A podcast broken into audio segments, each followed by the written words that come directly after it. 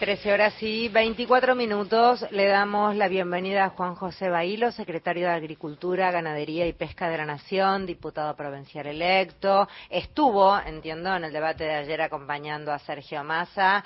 Eh, Juan José, gracias por atendernos. Federica Paz lo saluda. ¿Cómo va? Hola, Federica, ¿cómo te va? Buenas tardes para vos, para Mario y para la audiencia. Eh, estuvo ayer, ¿verdad? En, Eh, sí. el debate. Sí. Sí, sí.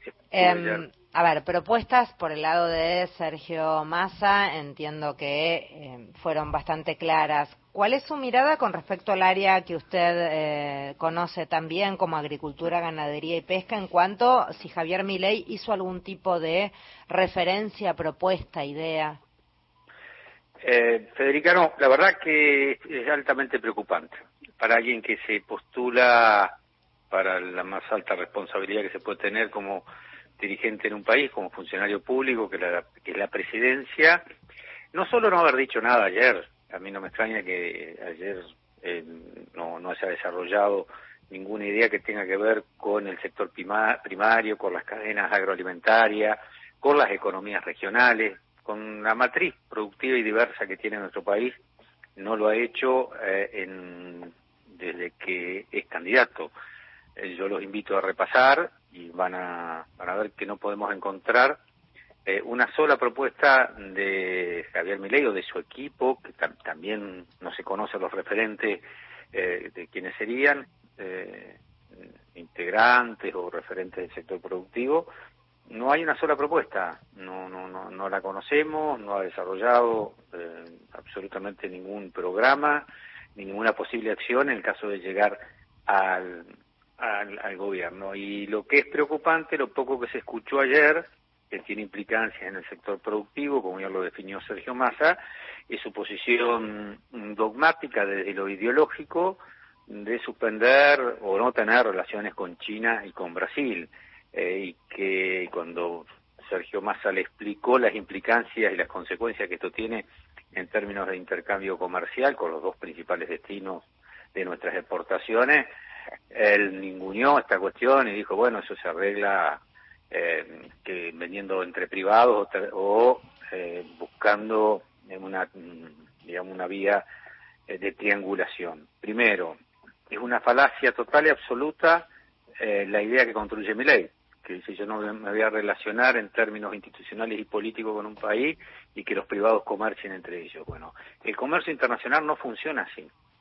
Eh, primero tiene que haber un acuerdo entre los estados, primero tiene que haber un acuerdo de los protocolos sanitarios, fitosanitarios, de los aranceles, en los cuales intervienen las distintas áreas, desde áreas de, de Cancillería hasta el SENASA, nuestro Servicio Nacional de Sanidad Animal, cuando tiene que ver con alimentos eh, o cuando tiene que ver con vegetales también.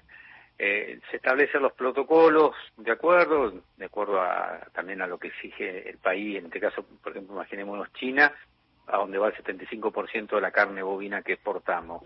Primero se ponen de acuerdo los estatus sanitarios en lo que respecta a la fiebre aftosa, por ejemplo, somos un país libre con vacunación.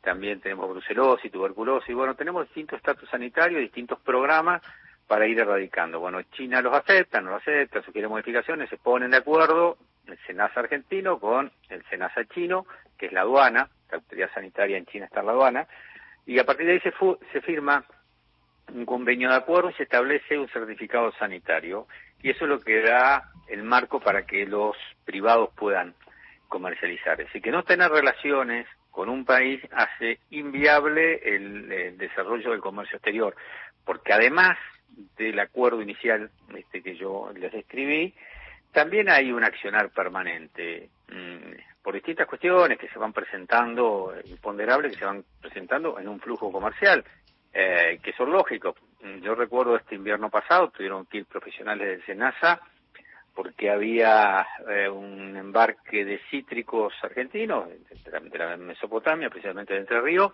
que no podía ingresar a la Unión Europea porque aducían que habían ido con una eh, enfermedad eh, sanitaria que tiene que ver con un hongo que se denomina mancha negra. Bueno, fueron profesionales del SENASA, demostraron que esto no era así, eh, pudieron ingresar eh, los cítricos entrerrianos, en este caso, a la Unión Europea y no hubo problema para los productores ni para la producción.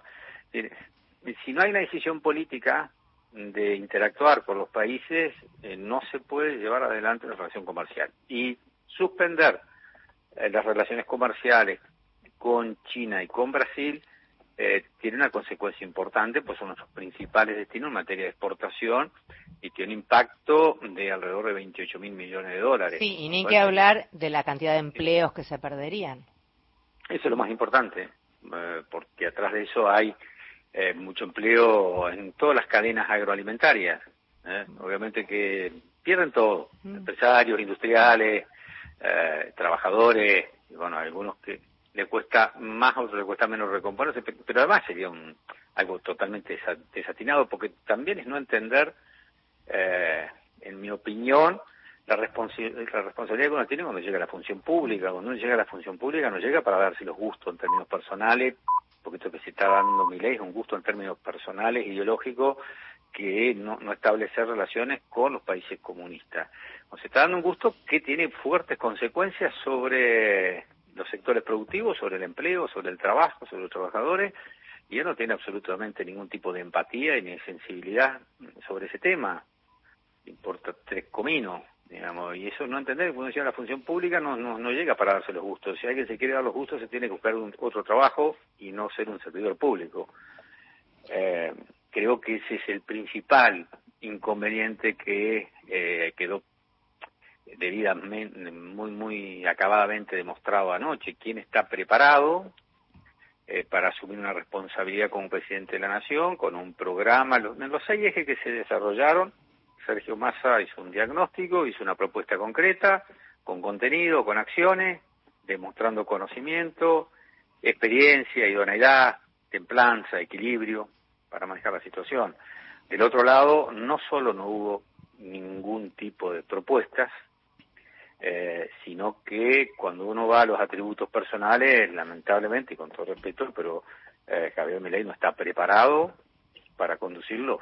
La responsabilidad que significa ser presidente de la nación, no tiene el equilibrio emocional, la templanza y cada día demuestra mayor desconocimiento de lo que es la administración pública y la complejidad de llevar adelante los destinos de un país, ¿no?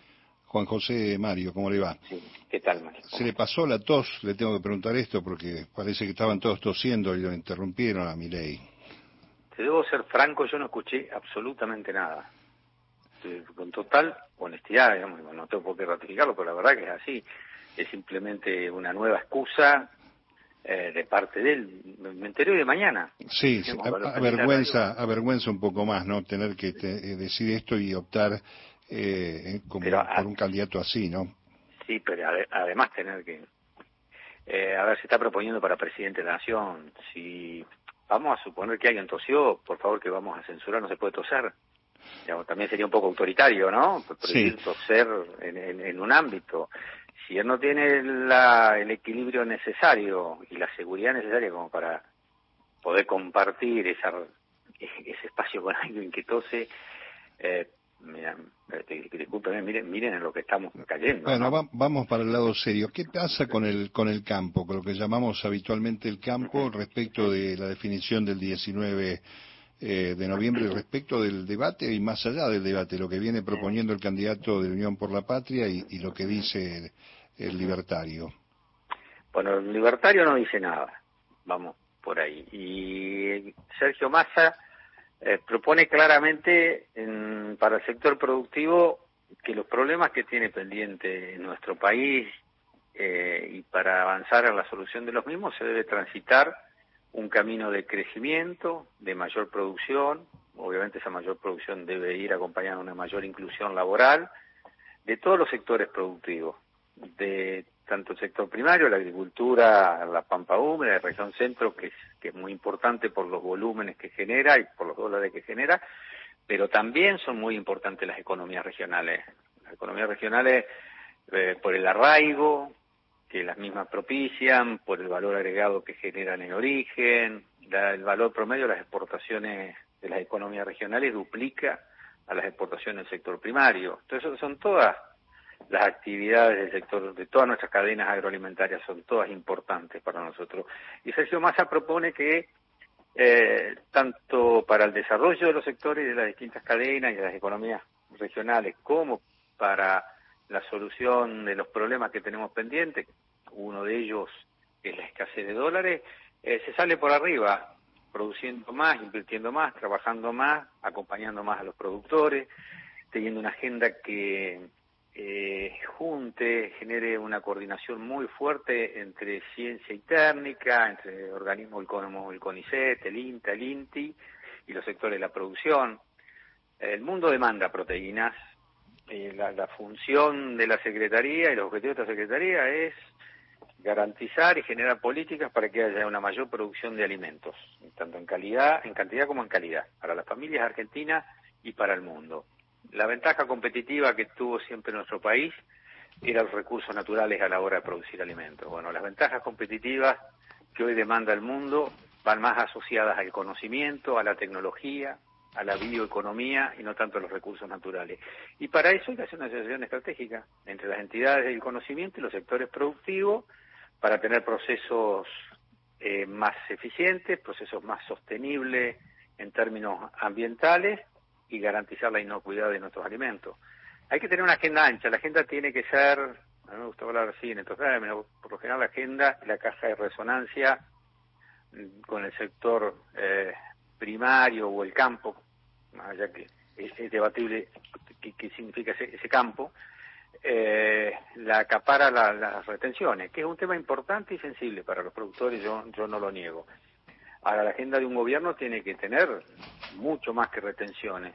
No, no, debemos negarla ni subestimarla como importante para los productores, pero si no tenemos una agenda que tenga que ver con mejorar los procesos eh, productivos, con producir más, con producir más impactando menos, con el desarrollo de nuevos mercados, con una asociación estratégica entre el conocimiento y estos sectores productivos para validar nuestras huellas ambientales en términos de, procesos de producción. Eh, tiene que ser mucho más generosa y mucho más diversa que reducirse al tema retenciones, ¿no?